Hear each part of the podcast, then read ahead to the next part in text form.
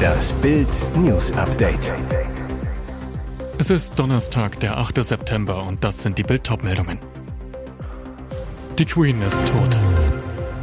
Bundestag beschließt Corona-Regeln für den Herbst. Neue Skybar in 185 Metern Höhe. Die Queen ist tot. Der Satz, den die ganze Welt fürchtete, ist nun Wirklichkeit geworden. Queen Elizabeth II. ist tot. Die Königin von England starb im Alter von 96 Jahren. Die Nachricht wurde am Donnerstag vom Palast verkündet. Sie starb im Beisein ihrer Familie und ihres Ärzteteams auf ihrem Landsitz Schloss Balmoral. Der Palast ließ offiziell verlauten, die Queen schlief friedlich heute Abend in Balmoral ein. Prinz Charles ist nun König. Er wird heute auf Balmoral bleiben und morgen nach London zurückkehren. Thronfolger Prinz Charles mit seiner Camilla, Enkel Prinz William und die Kinder der Queen reisten am Donnerstagabend alle zu ihr. Auch Prinz Harry, der noch in England war, eilte zu ihr. Ob er noch rechtzeitig ankam, um sich zu verabschieden, ist aktuell nicht klar.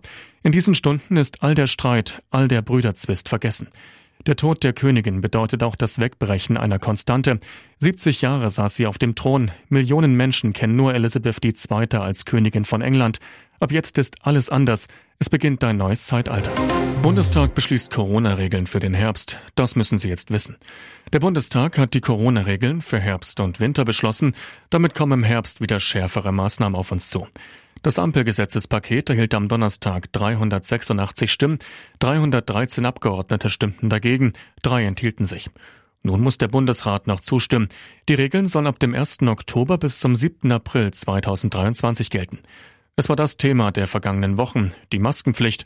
Nach scharfer Kritik auch am maskenlosen Flug von Bundeskanzler Olaf Scholz und Wirtschaftsminister Robert Habeck nach Kanada kippte die Maskenpflicht in Flugzeugen. Bundesweit soll aber weiter eine FFP2-Maskenpflicht in Fernzügen gelten.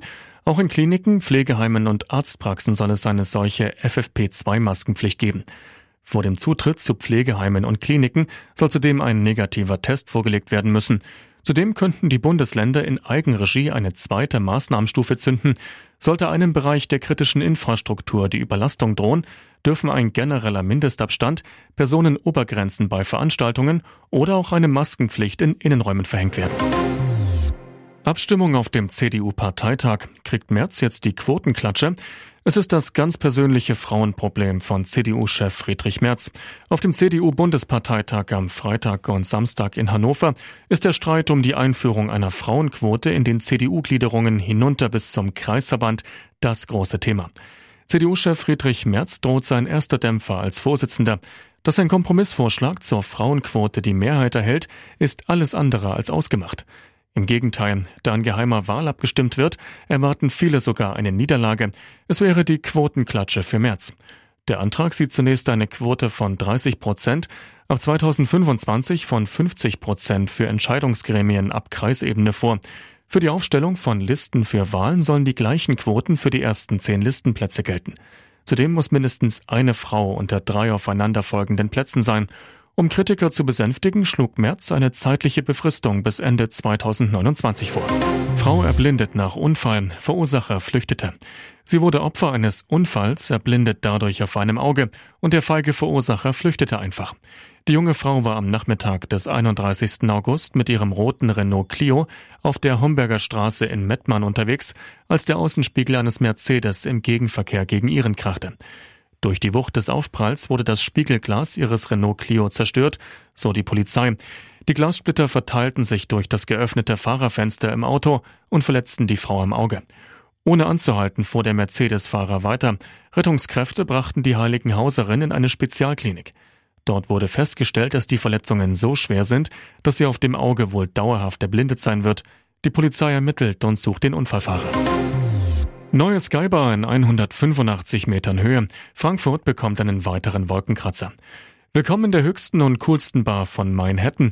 185 Meter über dem Asphalt, alle Wolkenkratzer im Blick und dem Himmel so nah. Das ist die Skybar im neuen 191 Meter Turm One an der Messe. Ich sage selbst, das ist der Knaller. Und zwar ist auch ein Anliegen, dass diese Bar allen offen steht, so Hermann Spatt, Manager des Designhotels Nau Frankfurt. Das Vier-Sterne-Hotel ist in den unteren 14 Etagen, gefolgt von Coworking-Büros. Nach oben in die Bar kommt man über die Lobby im Erdgeschoss. Offiziell startet die Bar erst in ein paar Wochen mit Cocktails, California Food und Snacks von 18 bis 1 Uhr nachts. Und jetzt weitere wichtige Meldungen des Tages vom Bild Newsdesk. Endlich gute Nachrichten für Sparer. Zinshammer. EZB erhöht auf 1,25 Prozent. Die Europäische Zentralbank hat zur Bekämpfung der Rekordinflation die größte Zinserhöhung ihrer Geschichte beschlossen.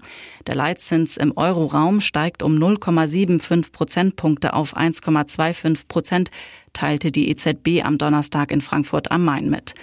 Die EZB hatte die hohe Inflation lange als vorübergehend interpretiert und hat deutlich später als viele andere Zentralbanken die Zinswende eingeleitet.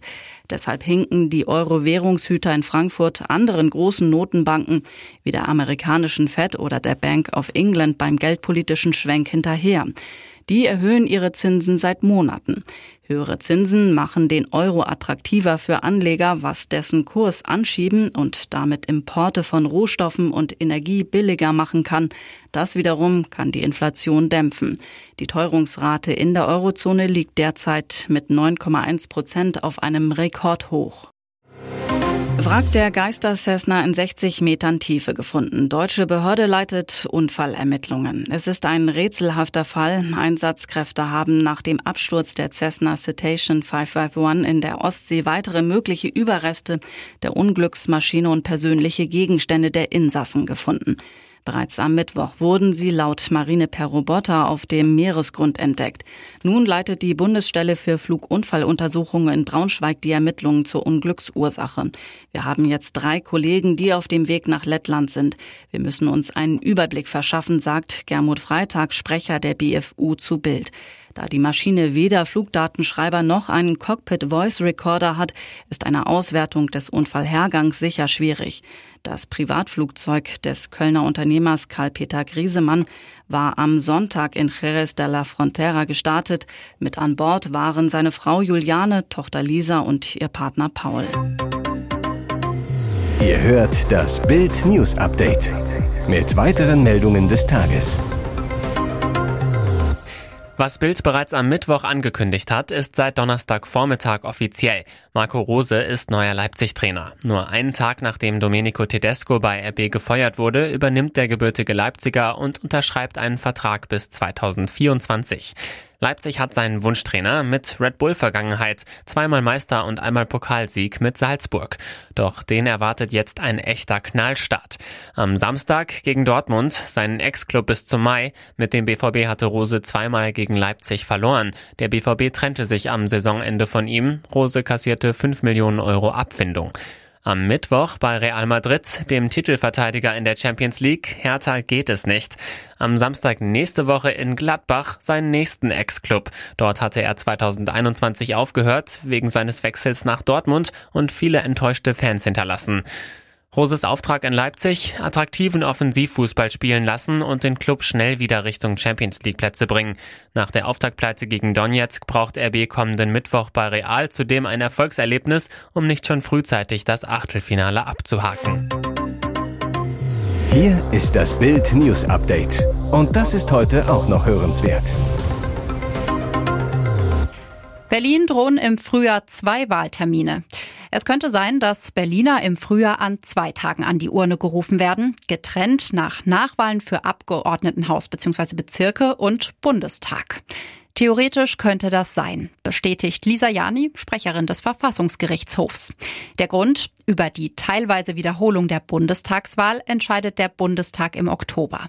Innerhalb von 60 Tagen können Betroffene dagegen beim Bundesverfassungsgericht in Karlsruhe Beschwerde einlegen. Der Zeitpunkt des Urteils ist offen. Über die Berliner Abgeordnetenhauswahl entscheidet dagegen gleich das Berliner Verfassungsgericht, vermutlich im Dezember. Dann muss innerhalb von 90 Tagen gewählt werden, also wohl im März. Der Berliner FDP-Chef Christoph Meyer. Ich würde getrennte Termine für falsch halten, aber es könnte tatsächlich sein, dass die Bundestagswahl später stattfindet.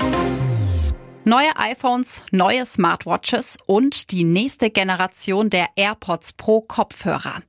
Apple hat auf seiner wichtigsten Produktpräsentation des Jahres mehr als ein halbes Dutzend neue Geräte vorgestellt. Die spannendste Neuheit, das iPhone 14 Pro, das Apple in zwei verschiedenen Varianten mit 6,1 Zoll und als Max-Version mit 6,7 Zoll Bilddiagonale auf den Markt bringt. Bild konnte es schon ausprobieren. Vor allem die neue Anordnung der Selfie-Kamera und der Sensoren für die Gesichtserkennung Face ID bereiteten richtig Spaß. Anstatt durch eine markante Kerbe am oberen Bildschirmrand schauen Kamera und Sensoren durch zwei Öffnungen im Display, die kaum wahrnehmbar sind, weil Apple sie mit einem cleveren Bildschirmtrick in eine neue Funktion integriert. Wenn zum Beispiel ein Anruf eingeht, Musik spielt oder die Lautstärke geändert wird, erscheint eine Statusanzeige am oberen Bildrand, in der die Löcher verschwinden. Apple nennt es die Dynamic Island. Bislang ließ sich die nur mit Apples mitgelieferten Apps wie dem Musikplayer ausprobieren. Bild erfuhr jedoch, dass auch Apps von Drittanbietern ihre Hinweise und Funktionen in dem Inselbereich einblenden können. So wird man dort künftig Nachrichten aus dem Messenger, Navi-Hinweise oder Fußballergebnisse sehen können. Ihr hört das Bild News Update. Putins Lästerattacke gegen den Westen. Kreml-Tyrann hält Rede voller Lügen und Behauptungen.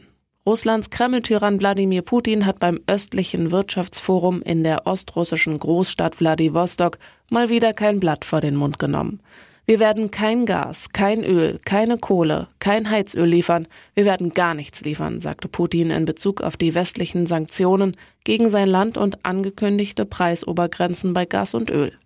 Die Pläne der G7-Staaten, Preisobergrenzen für Öl und Gas einzuführen, bezeichnete er als dumm und sagte, sie würden die europäischen Volkswirtschaften nur weiter destabilisieren.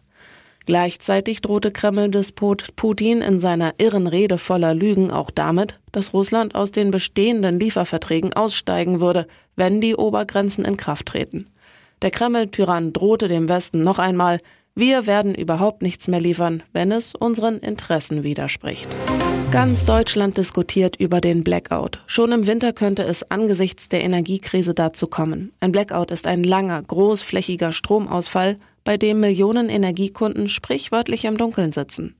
Doch nicht nur das Licht, auch Telefon, Fernsehen, Internet und meistens auch die Heizung laufen nur mit Strom, gehen beim Blackout aus. Bei so einem Megastromausfall kommen auch Fabriken, Eisenbahnen und der Flugverkehr zum Erliegen.